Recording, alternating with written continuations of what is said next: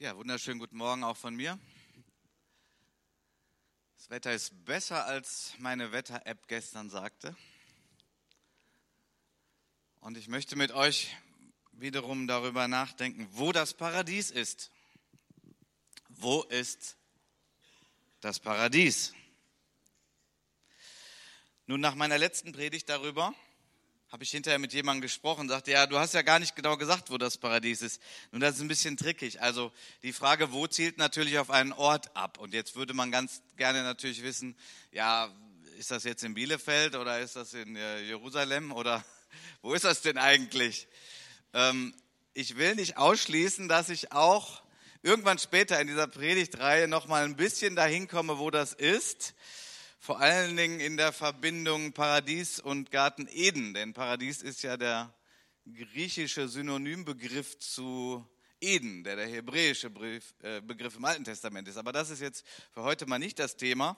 Es ist aber nicht unschlau, äh, etwas in Frageform zu packen, weil man dadurch die Aufmerksamkeit bekommt. Jetzt habe ich den Trick verraten, Mensch. Wo ist das Paradies?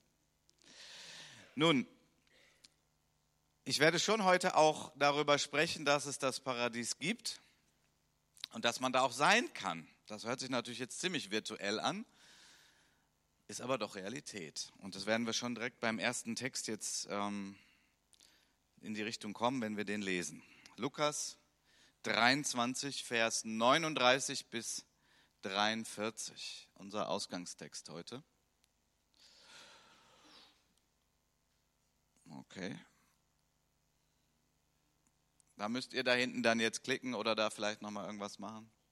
Ich habe hier angeschaltet und drücke auf die Taste, die vorwärts bedeutet normalerweise. Ah, aber was habt ihr jetzt gemacht, ne? Gut. Lukas 23 ab Vers 39. Auch einer der Verbrecher, die mit ihm, also mit Jesus gekreuzigt worden waren, lästerte. Aber der am anderen Kreuz wies ihn zurecht. Fürchtest du Gott nicht einmal jetzt, kurz vor dem Tod. Wir hängen hier zurecht, wir haben den Tod verdient. Der hier aber ist unschuldig, er hat nichts Böses getan. Zu Jesus sagte er, Herr, denke an mich, wenn du in dein Königreich kommst. Da antwortete ihm Jesus, ich versichere dir, noch heute wirst du mit mir im Paradiese sein. Noch heute wirst du mit mir im Paradiese sein. So, das ist vielleicht mit die bekannteste Bibelstelle im Neuen Testament, wo der Begriff Paradies auftaucht. Und ähm, für solche, die schon länger Christen sind, da sagt man das so daher. Ähm, aber da muss man ja mal drüber nachdenken. Das ist ja eine gewaltige Aussage, die vor circa 2000 Jahren Jesus tätigte, als er selber am Kreuz hing, kurz bevor er dann wirklich starb und seinen Geist übergab ins Totenreich hinabfuhr und wie wir wissen, dann ja auferstand, auferweckt wurde und in den Himmel fuhr. Wir sind ja auch bald bei Ostern. Aber er hat hier zu jemandem gesagt, der auch gekreuzigt wurde, heute wirst du mit mir im Paradiese sein. Gewaltige Aussage. Unglaubliche Aussage eigentlich. Heute wirst du mit mir im Paradiese sein. Wo ist das Paradies? Okay, es gibt es, Jesus spricht davon. Und er sagt hier zu einem Menschen, der ein Verbrecher war, in der Tat ein Verbrecher war, gerecht schuldig gesprochen damals von den Römern vor irgendeinem Gericht des Todes schuldig. Und deswegen hing er am Kreuz. Neben Jesus, der auch am Kreuz hing, aber zu Unrecht, aber dann doch, das ist die Weisheit Gottes, die so viel höher ist als die Weisheit der Menschen, dann eben doch dort am Kreuz hing Jesus, damit wir Rettung haben. Neben Jesus war also dieser eine, zu dem er sagte, heute wirst du mit mir im Paradies sein. Auf der anderen Seite war noch ein anderer, der selbst in der Stunde seines Todes, denn es war ja klar, dass er nun nicht mehr lange leben wird, immer noch überhaupt keine Berührung von Gott, vom Geist Gottes bekam, immer noch keinerlei Öffnung dahin war, dass doch nun jetzt das Entscheidendste in seinem Leben passierte, sein Ableben. Und eigentlich fragt sich doch jeder Mensch, vielleicht nicht laut, aber zumindest leise, um wo geht es denn dann hin? Jesus sagt, heute wirst du mit mir im Paradiese sein. Zu einem Schwerverbrecher sagt er das. Ich möchte ein Gleichnis mit euch lesen, das Jesus gepredigt hat und was uns hier nochmal diesen Mann gleich vor Augen führen wird und was uns vielleicht das Wichtigste betonen wird, was wir überhaupt von Gott haben. In Matthäus 20, ab Vers 1, ein etwas längeres Gleichnis. Da heißt es, Jesus hat das gepredigt, natürlich einige Zeit bevor er gekreuzigt wurde. Denn mit dem Reich der Himmel ist es wie mit einem Hausherrn, der, der ganz früh morgens hinausging, um Arbeiter in seinen Weinberg einzustellen. Nachdem er aber mit den Arbeitern um einen Denar den Tag übereingekommen war, sandte er sie in seinen Weinberg. Und als er um die dritte Stunde ausging, sah er andere auf dem Markt müßig stehen. Äh, altes Wort, also faul rumstehen. Und zu diesen sprach er, geht auch ihr hin in den Weinberg, und was recht ist, werde ich euch geben. Sie aber gingen hin, wieder aber ging er hinaus um die sechste und neunte Stunde und machte es ebenso. Kurze Zeiterklärung, also sechste Stunde war, glaube ich, mittags und neunte Stunde war dann drei Uhr nachmittags. Ja? Damals wurden die Stunden anders bezeichnet. Sie aber gingen hin und wieder ging er hinaus um die sechste und neunte Stunde, macht es ebenso. Als er aber um die elfte Stunde hinausging, fand er andere stehen und spricht zu ihnen, was steht er eigentlich den ganzen Tag hier so rum? Also den ganzen Tag müßig. Und sie sprachen, Warte mal, hier fehlt was. Hier. Und sie sagten zu ihm, weil niemand uns eingestellt hat. Ah, es gibt Menschen, die muss man immer bitten, erstmal etwas zu tun. Er spricht zu ihnen, geht auch ihr hin in den Weinberg. Als es aber Abend geworden war, spricht der Herr des Weinbergs zu seinem Verwalter, ruft die Arbeiter und zahle ihnen den Lohn. Angefangen von den Letzten bis zu den Ersten. Und als die um die elfte Stunde Eingestellten kamen, empfingen sie je einen Denar. Als aber die ersten kamen, meinten sie, dass sie mehr empfangen würden, aber auch sie empfingen je einen Denar. Als sie den aber empfingen, murrten sie gegen den Hausherrn und sprachen, diese letzten haben eine Stunde gearbeitet und du hast sie uns gleich gemacht, die wir die Last des Tages und die Hitze getragen haben. Er beantwortete und sprach zu einem von ihnen, Freund, ich tu dir nicht Unrecht bist du nicht um einen Denar mit mir übereingekommen? Nimm das deine und geh hin. Ich will aber diesem Letzten geben wie auch dir. Ist es mir nicht erlaubt, mit dem meinen zu tun, was ich will? Oder blickt dein Auge böse, weil ich gütig bin? Ich finde ein recht herausfordernder Text und es ist auch sehr wichtig, dass man diese Rede von Jesus in den richtigen Zusammenhang stellt. Der Zusammenhang, worüber Jesus hier spricht, hat nichts zu tun mit äh, gerechter Lohnverteilung. Also wenn wir jetzt hier mit Managern reden würden, ja, oder mit Politikern, mit äh, Regelungen über gerechten Lohn, Mindestlohn und so weiter, ähm, dann würden wir natürlich mit diesen Aussagen von Jesus hier echt Probleme kriegen. Da sind also Menschen, die haben nur eine Stunde gearbeitet und die anderen sagen, ja, ja, ja, die sind dann so gegen Abend noch gekommen, haben noch mal eine Stunde damit angepackt, ja. Und wir, wir haben die Last des ganzen Tages getragen und als es heiß war, haben wir ja auch gearbeitet. Und jetzt kriegen die einen Denar, genau wie wir. So ein Denar ist übrigens so ein Tageslohn, um das mal so ein bisschen grob zu überschlagen. Der Lohn eines Tages. Was will Jesus denn nun mit diesem Gleichnis? Jesus hat ja des Öfteren provoziert, er hat herausgefordert und das nicht um Menschen zu ärgern, aber doch um die Aufmerksamkeit zu bekommen und um Dinge des Himmelreiches, des Königreiches Gottes zu erklären, wo doch manche Dinge anders laufen als hier bei uns in der Welt. Und ganz am Ende hier in Vers 15 da haben wir einen sehr entscheidenden Satz, der uns das Ganze ein Stück weit aufrollt. Denn er sagt, ist es mir nicht erlaubt, mit dem meinen zu tun, was ich will. Okay, hier ist also von einem Weinberg Gutsbesitzer die Rede und natürlich steht das für Gott. Und Gott ähm, sagt also durch dieses Gleichnis, ist es mir nicht erlaubt zu tun, was ich tun will? Möchte uns fragen, wie das so auf uns wirkt. Wir leben ja in einer Gesellschaft, die geprägt ist von äh, Menschenrechten und von Demokratie und von Gleichberechtigung, was ich übrigens alles im Großen und Ganzen sehr richtig finde. Nur ist natürlich ein Stück weit die Frage, was ist das Zentrum von dem Ganzen? Was ist der Kern? Um was dreht sich alles? Also das ist jetzt schon eine sehr grundsätzliche philosophische Frage, aber so meine ich das eben auch. Denn ähm, dieses Gleichnis sagt uns, dass der König, der Herr, Gott letztlich sich nicht unterwirft unter Menschenrechte, sich nicht unterwirft unter demokratische Verhältnisse. Und das mag eine Herausforderung sein. Nochmal, ich rede jetzt nicht der Diktatur oder auch manchen Entwicklungen in der Welt jetzt das Wort, dass ich das irgendwie gut finde unter uns Menschen, aber es geht ja hier in der Kirche um Gott, es geht ja um Gott selbst und wir sind doch mehr oder weniger stark geprägt vom Humanismus, von Menschenrechten. Und wenn es dann um das Reich Gottes geht, dann werden wir feststellen, dass wir da manchmal ganz schön anecken. Dass wir merken, oh, warte mal, wie passt denn das jetzt zusammen? Und dass wir uns irgendwie zu fragen haben, okay, sehe ich das eigentlich so, dass Gott sagt, ich mache das mit meinen Sachen so, wie ich das will. So, das wird richtig knackig an dieser Stelle und bringt uns wirklich an den Kern auch des Ganzen und letztlich auch an die Frage, ob wir uns Gott unterordnen. Ja, sogar dann, wenn wir das gar nicht verstehen oder wenn wir das sogar falsch finden. Das ist doch nicht fair, oder?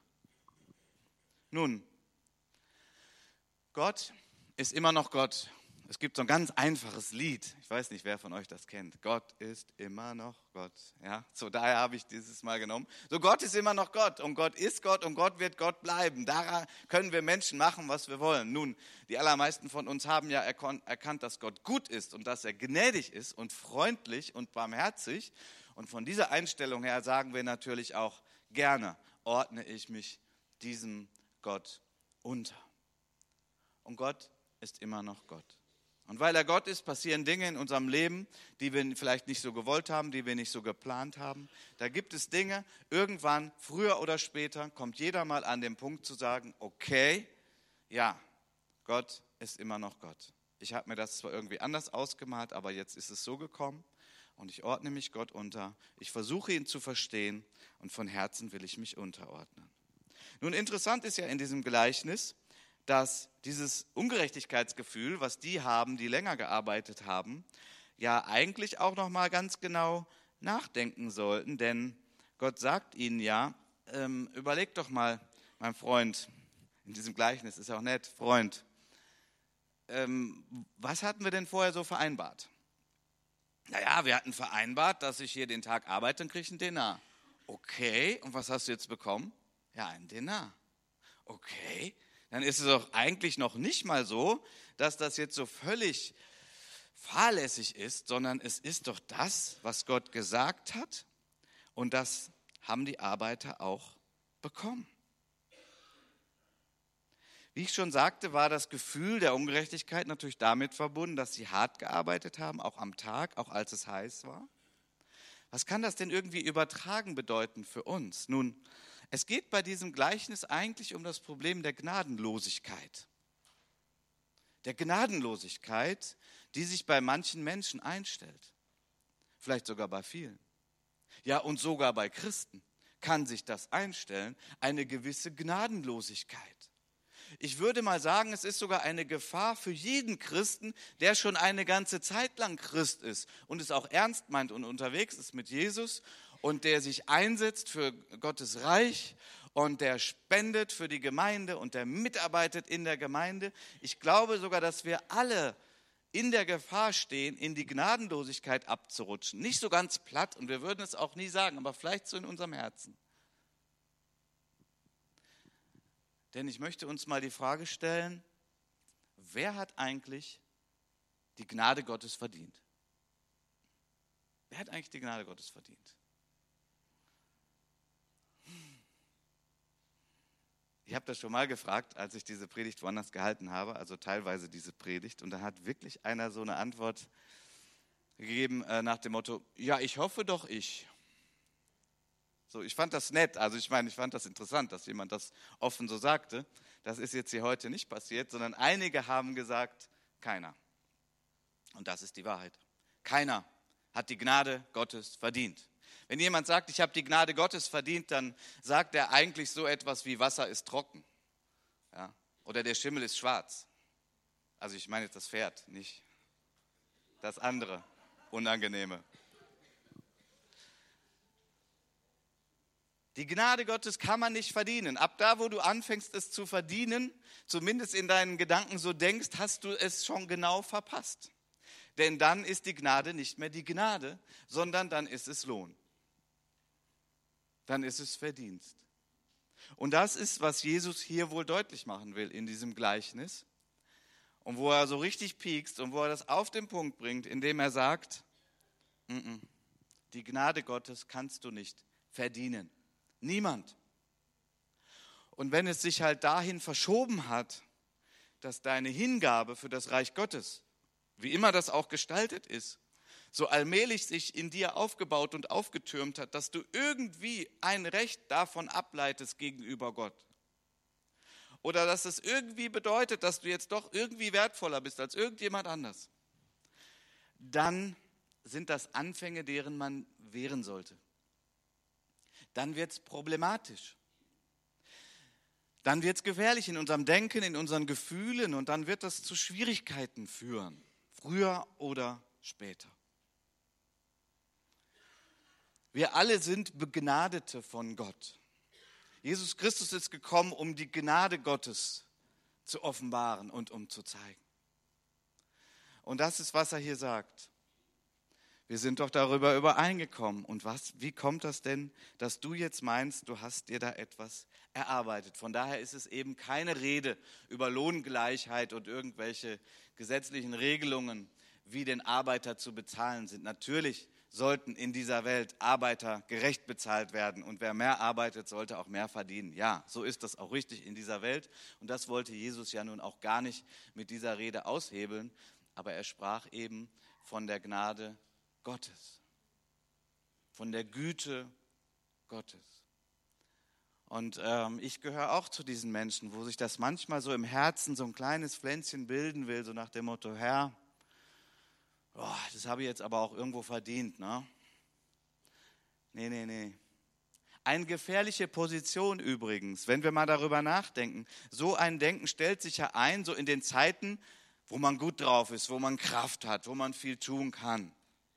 So da, da ist man ja dann so in der Gefahr. So ein bisschen so der abschätzige Blick, so innerlich gegenüber denen, die das nicht tun. Aber das ist wirklich gefährlich, denn äh, niemand von uns wird wohl immer in dieser Lage sein. Vielleicht schon der eine oder andere, immer in Saft und Kraft, immer voll in der Hingabe und dann Peng, weiß ich nicht. Muss ja dann schon ein Unfall sein oder ein Herzinfarkt, zack, direkt in den Himmel, ähm, sodass man dann eigentlich immer stark war. Aber sagen wir, der Normalverlauf von uns Menschen ist ja doch irgendwie so eine gewisse Kurve vom Kind, dann die Zeiten der Kraft, und dann eben die Zeiten der abnehmenden Kraft. So hat Gott es doch irgendwie eingerichtet. Was ist denn, wenn ich dann eben nicht mehr so viel Kraft habe? Was ist denn, wenn ich nicht mehr so viel mitarbeiten kann? Was ist denn, wenn ich aus irgendwelchen Umständen heraus auch nicht mehr so viel spenden kann, wie ich das früher gerne getan habe, für die Gemeinde, für das Reich Gottes? Was ist denn dann? Dieses Gleichnis hilft uns, dass wir irgendwie schon von den Anfängen her richtig dastehen. Denn in Zeiten, wo wir das alles nicht mehr so gut können, sollten wir keine Zweifel an der Güte Gottes und an der Gnade Gottes auf unserem Leben bekommen. Weil wir eben immer noch ganz genau wissen, es ist ja Gnade, es ist ja Güte, es ist ja Geschenk.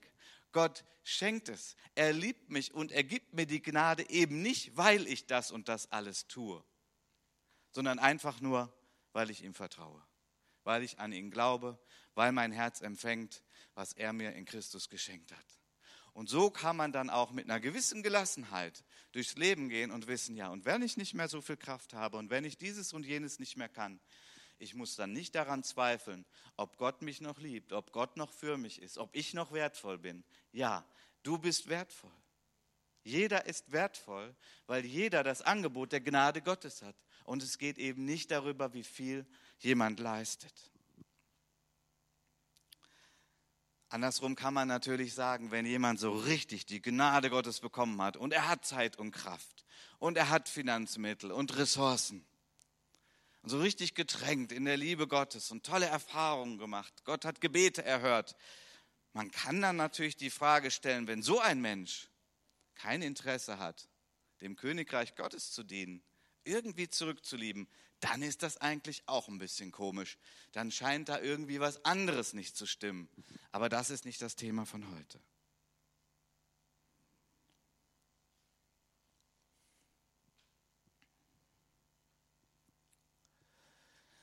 Nochmal so ein Satz zu dem, was wir so Gott bringen können oder was wir irgendwie uns verdient hätten oder wo wir uns irgendwie vor Gott brüsten könnten. In Hiob 1, Vers 21, da heißt es, nackt bin ich aus meiner Mutterleib gekommen und nackt kehre ich dahin zurück. Der Herr hat gegeben, der Herr hat genommen, der Name des Herrn sei gepriesen. Das nochmal so zu unserem Grundstand, den wir alle vor Gott haben. Hiob, der durch schwere Zeiten ging, hat dann gelernt und entdeckt, dass das Tiefste die Beziehung zu Gott ist und die Liebe zu Gott und die Erkenntnis des guten Gottes. Und er hat diese Erfahrung gemacht, als er alles verloren hatte. Und dann ging es ganz tief und er wusste, okay, Gott liebt mich und Gott ist für mich und ich kann Gott nicht beeindrucken durch Reichtümer oder durch irgendetwas anderes. Hebräer 12, Vers 10 spricht davon, dass Menschen, die durch schwere Zeiten gehen und vielleicht Dinge verlieren und von daher vielleicht auch ihr Wert unsicher wird, dass sie das erkennen könnten. Es kann sein, dass es eine Phase ist, wo Gott als guter Vater erzieht, auch mit einer gewissen Strenge. Das fühlt sich dann auch nicht gut an, aber letztlich hat es damit zu tun, dass wir Gott ähnlicher werden und dass wir tiefer verwurzelt werden in dem, wie er ist und was er für uns vorgesehen hat. Nochmal ein Gedanke, der natürlich in diesem Gleichnis auch tief drin steckt und der auch so ein Grundproblem von uns allen ist. Ja, ich weiß, manche denken jetzt, ja, aber ist nicht mein Problem. Okay, dann warte mal und guck mal, irgendwann wirst du es vielleicht auch spüren und sehen und empfinden. Das macht der Heilige Geist übrigens gerne. Er deckt Sünde auf. Nicht um uns zu ärgern, sondern um uns zu reinigen und um uns gesünder zu machen.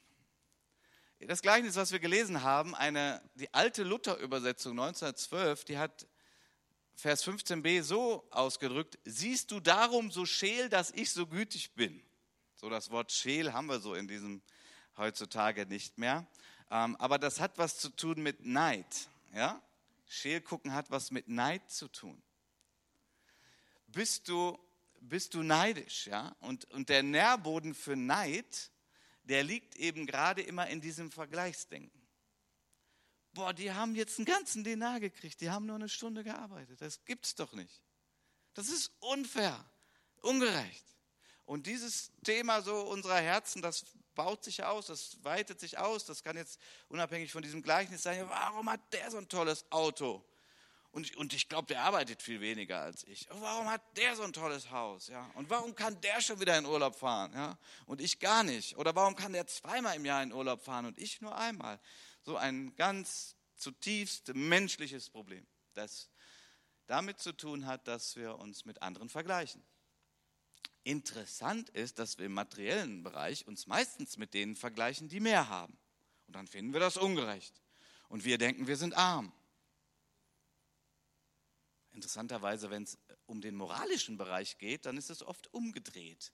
Ja? Da so Dinge, wo wir so mal die Notlüge oder so diese, ja, oder da habe ich mal so was mitgenommen am Arbeitsplatz, weil der Chef ist eh blöd und ich kriege ja auch zu wenig Geld, da konnte ich ja auch mal irgendwie so ein paar Mal so ein paar Pakete Kopierpapier mal mitnehmen. Also irgendwie im moralischen Bereich, da vergleichen wir uns meist anders, ja. Da vergleichen wir uns mit den Schwerverbrechern und dann sind wir ja gar nicht so schlimm. Interessant, wie das menschliche Herz so tickt. Wie kommt man denn da raus? Ja, natürlich durch den Blick auf Gott selbst. Auf den Blick des Weinbergbesitzers, in dem es hier in dem Gleichnis geht, eben was letztlich Gott der Vater ist. Der Blick auf ihn und ihm gegenüber dankbar zu sein, was man hat und sich vielleicht sogar freuen zu können mit denen, die mehr haben. Boah, geht das? Nicht so einfach, ne? Wäre aber eigentlich cool, oder? Wäre doch gut, das wäre doch entspannt, oder? So den anderen richtig was gönnen. Der Paulus hat es ja mal im Korintherbrief geschrieben, da ging es darum, dass Menschen geehrt wurden in der Gemeinde. Also es ist dann so klausuliert, ja, wenn ein Glied verherrlicht wird, ja, was heißt verherrlichen? Ja, irgendwie ehren, wertschätzen, mal herausstellen, jemand in der Gemeinde. Ähm, dann schreibt der Paulus, dann freuen sich alle mit. Würde ich sagen, okay, Paulus, das finde ich ist idealistisch. Das ist auch richtig. So soll es sein. Aber Paulus ist auch Realist. An einer anderen Stelle schreibt er ja, ertragt einander. Ja? So, er weiß auch, dass das nicht immer so ist. Da wird einer geehrt. Und was ist die Reaktion unseres Herzens? Warum ich eigentlich nicht? Ich habe doch auch ganz schön viel gemacht. Warum werde ich eigentlich nicht geehrt? Aber eigentlich, durch die Kraft des Heiligen Geistes, durch Dankbarkeit Gott gegenüber, kann ich mich doch freuen und kann ich anderen etwas gönnen und kann ich sagen, ja.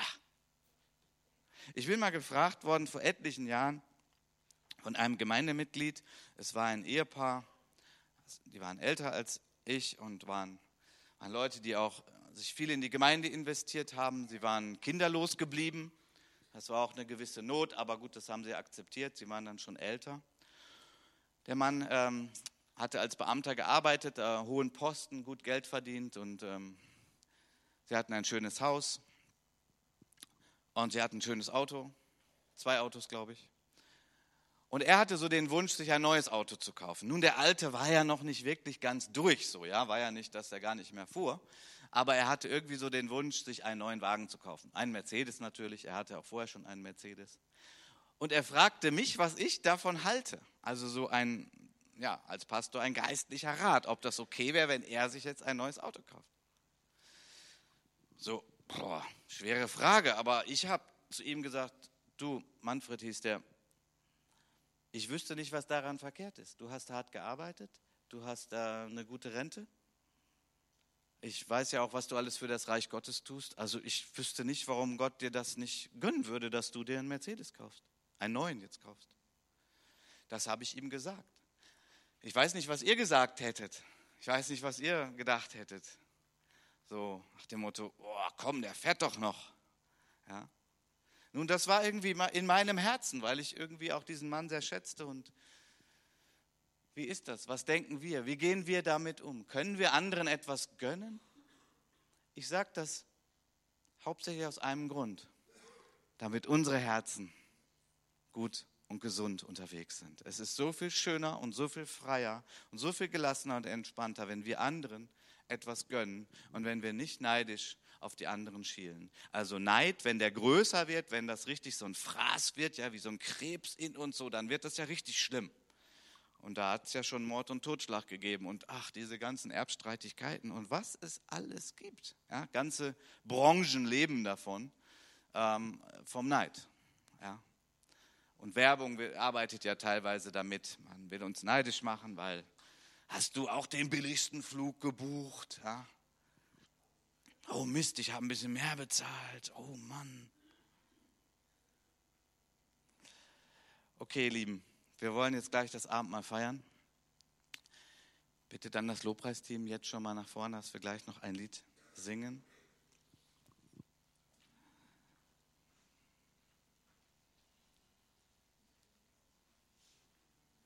Heute wirst du mit mir im Paradiese sein. Jesus hat dieses Angebot gemacht, dem Mann, der neben ihm am Kreuz hing, dem Mann, der für das Reich Gottes 0, gar nichts hatte tun können. Er hat Jesus als den Retter seines Lebens erkannt in der letzten Stunde seines Lebens. Jesus hatte große Freude, ihm zu sagen, heute wirst du mit mir im Paradiese sein, weil der Eintritt ins Paradies ist Gnade. Der Eintritt ins Paradies hat nur damit zu tun, dass du richtig erkennst und siehst, wer ich bin. So, das ist die Eintrittskarte ins Paradies. Er sagte, heute wirst du mit mir, also mit Jesus, im Paradiese sein. Das heißt, Jesus wusste auch, wohin er geht. Da gibt es noch manche Fragen, die wir jetzt nicht auflösen können. Ging ja noch mal ins Totenreich und so weiter. Aber letztlich, er sagte, heute wirst du mit mir im Paradiese sein. In einem wunderbaren Garten. Du, der du hier als Schwerverbrecher am Kreuz hängst. Heute wirst du mit mir im Paradiese sein.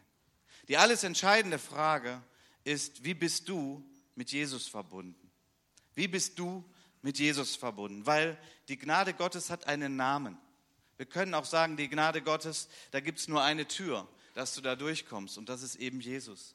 Der Mann am Kreuz hatte gesagt, Jesus, kannst du an mich denken, gedenke meiner, kannst du an mich denken, wenn du jetzt in dein Königreich gehst. Also ihm waren die Augen geöffnet. Jesus, der Retter der Welt. Ja, er hat es begriffen. Durch die Gnade Gottes. Und sein größter Wunsch war, kannst du da irgendwie an mich denken? Und Jesus sagt noch viel mehr als, ja, ich werde mal an dich denken. Er sagt, heute wirst du mit mir im Paradiese sein, weil du hast gerade anerkannt, dass ich der König dieser Welt bin, der Retter dieser Welt, auch der Richter dieser Welt und dass die alles entscheidende Frage ist, wie man zu Jesus steht und ob man an ihn glaubt und ihm vertraut. Das ist der Eintritt und das ist Jesus. Und von daher, wo ist das Paradies?